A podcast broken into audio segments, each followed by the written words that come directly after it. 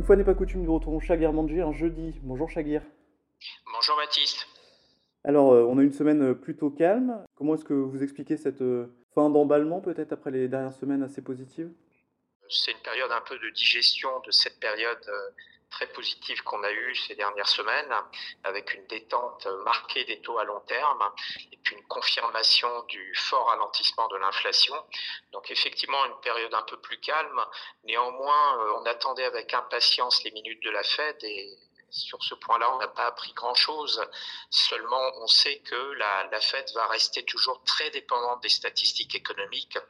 Donc, euh, il est certain que même si on voit une baisse des taux d'ici 2024 euh, de la part des banques centrales et donc probablement encore une baisse des taux long, terme d'ici à la fin de l'année, euh, ce chemin va être quand même assez volatile. Ça va pas être une ligne droite parce que effectivement, les statistiques économiques pourraient parfois remettre en cause un peu ce ralentissement américain. Mais encore une fois, sur un, sur un horizon à 12 mois, on est assez confiant sur la, baisse des taux des, des banques centrales euh, sur 2024. On en a souvent parlé en disant qu'il était trop tôt pour parler de la baisse des taux. Pour vous, c'est le timing et être euh, logique de pouvoir en parler? Oui, tout à fait, parce que ce qui manquait sur la, première partie de l'année 2023, c'était le ralentissement économique aux États-Unis. Sur le plan de l'inflation, la désinflation a bien commencé dès le début de l'année 2023, mais il manquait ce ralentissement économique. Et maintenant, on a ce ralentissement également aux États-Unis. Donc c'est ça qui manquait et c'est ce qui permet d'avoir un confort, je dirais, sur cette anticipation de baisse des taux. Et concernant l'Europe, ben, on a eu euh, cette contraction très forte depuis l'été dernier.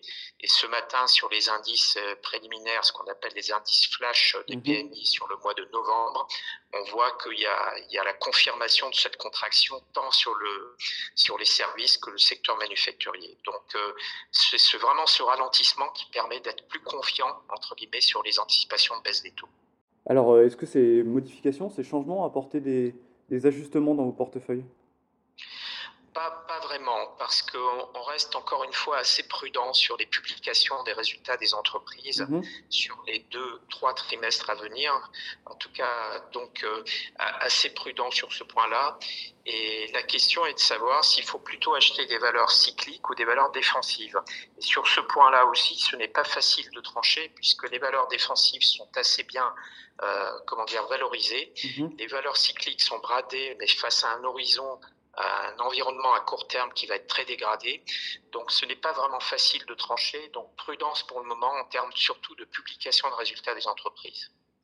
Eh bien, merci beaucoup Cheguer pour euh, ce point sur les marchés. Merci Baptiste.